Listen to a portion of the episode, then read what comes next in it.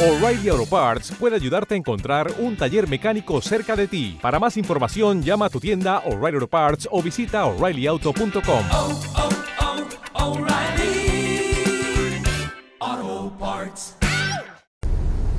Buenos días, buenas tardes, buenas noches. Hablamos de nuevo de la actualidad del taxi y lo hacemos con el presidente de esa patronal de taxi, Tony Bauzá. Tony, ¿cómo estamos? Hola, ¿qué tal? Buenas tardes. Parece que tenemos eh, 200 coches de alquiler con conductor y son ni más ni menos que Fiat 500, un coche, coche pequeño, ¿no, Tony? Eh, sí, correcto. Eh, es pequeño. Eh, esto, bueno, lo único que confirma son nuestras sospechas de que del- de la ambición especuladora de esta empresa, que es Ares Capital, que en todo el territorio nacional, pues lo que hace, aprovechando el vacío legal que hubo durante el año 2013 de la- sobre la ley Omnibus, pues se pusieron a pedir por las diferentes administraciones autorizaciones de VTC. Ah, aquí se consigue la autorización mm, por lo que cuesta la tasa, que puede ser un precio aproximado de unos 30 euros, y se revende por unos 30, 30, 30 o 40 mil euros, dependiendo de la ciudad, y es un negocio redondo. La verdad que está saliendo muy redondo a esta, a esta empresa especuladora. Ah, esto, evidentemente, con 200 vehículos, gasolina, Fiat 500 no es para prestar un servicio al público, porque realmente mm, no se da un buen servicio. Ahora, se puede decir que estas 200 autorizaciones ya están a la venta. El primer postor que aparezca y quiera comprar estas autorizaciones, bueno, teniendo la cartera un poquito llena, las va a comprar a bajo precio de mercado, porque no olvidemos que una BTC vale eh, ronda el precio de unos 100 100.000 euros aproximadamente, las puede conseguir a bajo precio. Ares Capital, el señor Ortiguela va a hacer el negocio redondo, porque como son autorizaciones masivas, pues imagínese usted lo, que va a conseguir. Ah, esto no se puede traspasar hasta el cabo de dos años, según se aprobó en la última, en la última ley que anti-especulación, pero bueno, dos años es una risa, la verdad. Eh, se puede firmar un contrato privado hoy y al cabo de dos años se hace la transmisión y bueno, pues ya tenemos aquí eh, posiblemente que venga un Uber camuflado o un Cabify o cualquier cosa de estas, a saber, a saber.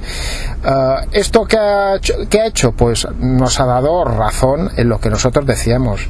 Luego, por otro lado, tenemos una empresa creada por una asociación de taxistas, eh, cuyo administrador único es el señor Gabriel Moragues, y bueno, mm, él argumentaba que era para proteger al sector del taxi, porque decía que si estas empresas se dan cuenta de que hay una asociación de taxistas que tiene pedidas 700 autorizaciones, van a ir con mucho con cuidado de no, de no invertir en el Mallorca. Bueno, pues el tiempo nos da la razón y realmente lo que ha producido es todo lo contrario, un efecto llamada y, y una empresa que ha visto que había una, mm, el propio sector del taxi que estaba interesado en VTCs, pues ha visto que era un negocio redondo, que la VTC es un negocio redondo, ha, producido un efecto llamada y ya las tenemos aquí. No ha, conseguido pararlas para nada en absoluto, sino más bien lo contrario. Tenemos 200 autorizaciones aquí, más las 700 que en un futuro veremos si el señor mm, Gabriel Moragues eh, es capaz de ponerlas en funcionamiento o como dicen algunos medios, eh, va a tener que acudir al capital eh, externo, que bueno, mm, si acude al capital externo, pues no va a haber ninguna diferencia. Va a hacer exactamente lo mismo que está haciendo el señor Ortiguela con Ares eh, Capital. Lo que llama la atención, Tony Bauzá, es, eh, además, que parece una tomadura de pelo, que se use este coche tan pequeño, incómodo, digamos que lo más, el coche más, no han encontrado un coche más pequeño. Es un poco mm, como querer descubrir todo este pastel de una manera incluso eh, haciendo mofa, ¿no? Porque la verdad es que el vehículo es pequeño, pequeño, pequeño. ¿Se puede operar con un coche tan pequeño? No, no, la verdad que no. Esto, a a ver, actualmente eh, se tiene que eh, cumplir con 12 caballos fiscales, eh, 4 metros con 60, 60 centímetros, que es lo que están pidiendo ahora de envergadura del vehículo. Y esto, evidentemente, este vehículo no lo cumple. Eh, el que quiera hacer. eh, es lo que estamos diciendo. O sea. eh, con este vehículo no se puede operar, no se dan buen, no se, no se dan buen servicio. Simplemente ha querido presentar estas matrículas para tenerlas en su poder. En el momento que ya presenta las autorizaciones, o sea, presenta perdón, la documentación que le han requerido a la Consellería, se le van a dar las autorizaciones y una vez tenga las autorizaciones a su nombre, pues eh, el plan de especulación está servido. Al, primero, al primer postor que quiera eh, adjudicarse alguna VTC, simplemente tendrá que llevar a su puerta, eh, se le pondrán a la venta, se, le, se, se pactará un precio, al cabo de dos años se, se hace la transmisión y evidentemente el que sí que querrá trabajar con clientes va a tener que poner un vehículo de, de unas ciertas condiciones eh, a- de- que mida 4 metros con 60 centímetros de, de dimensiones eh, y unos 12 caballos fiscales de potencia. En el tema, en el tema municipal estamos en pleno verano y es verdad que saltó la, la alarma o saltó la, decisión unilateral o al final ha habido un poco de controversia con el tema del pantalón corto sí, pantalón corto no. ¿Cómo está este tema y cuál es la opinión de esa patronal?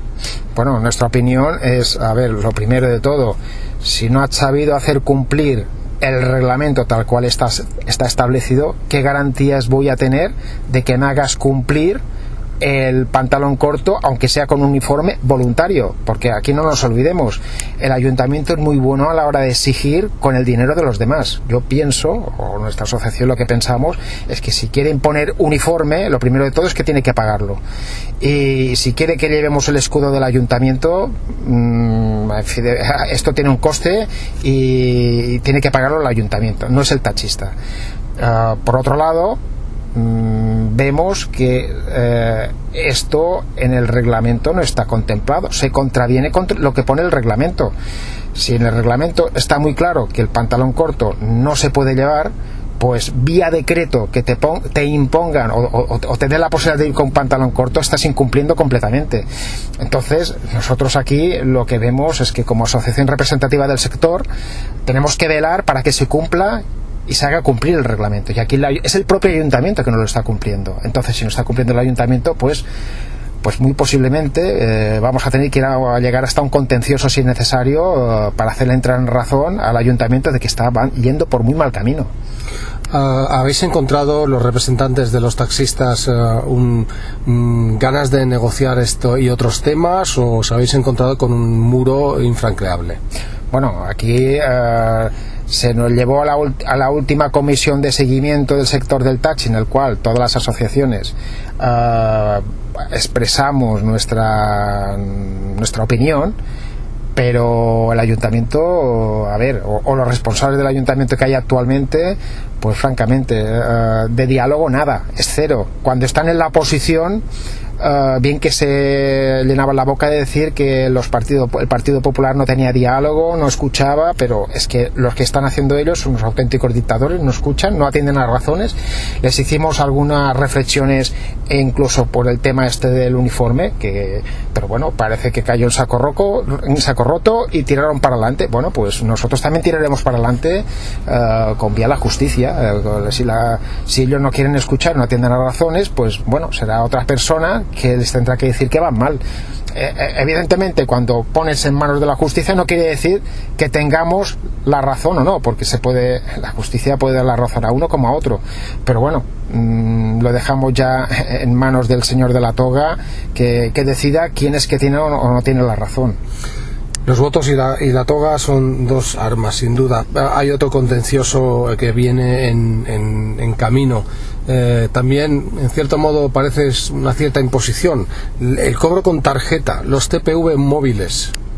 Bueno, el TPV móvil, a ver, pero antes de entrar en el TPV, eh, yo me, me gustaría hacer un pequeño inciso con el tema de, la uniformidad.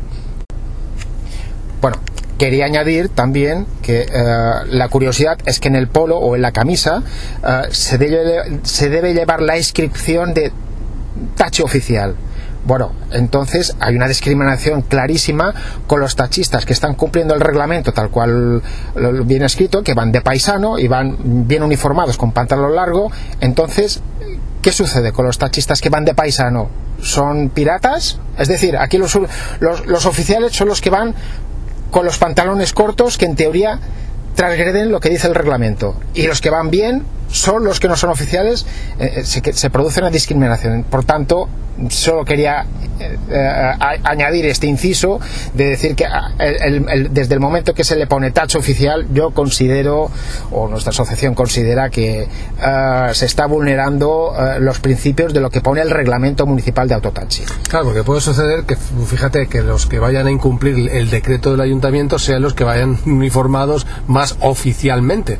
Es curioso. Y los que mm, cumplan con el reglamento pues parezcan que son los que tú dices que tienen pinta de piratas o eh, van con es una cosa un poco contradictoria, ¿no? Correctamente, y a lo mejor van con traje, pero es que resulta que los que irán con traje parecerán los piratas cuando te dice tacho, tacho oficial y, y, y, ves un señor que te baja con bermudas y un polo, pero bueno, es lo que ya dije en una anterior entrevista, que no es lo mismo el, el muchacho de, o muchacha de 20 años, que le queda todo muy bien, pero ahí viene el problema cuando sea una persona de 50 o 60 años que quiere imitar al, de, al muchacho de 20 Ah, ahí ya tienes uh, la, la, típica persona barrigona, pues, pues que, oye, que el, el, el, el, paso genético del tiempo pues está ahí. O sea no, no, no podemos evitar que las personas vamos evolucionando y, y la verdad no. Y un traje de estos es contraproducente además la verdad que sí. No, es decir si nosotros queremos competir con la VTC que, que van con un cierto glamour con traje y bien arreglados y nosotros que pensamos competir con unos vehículos de inferior calidad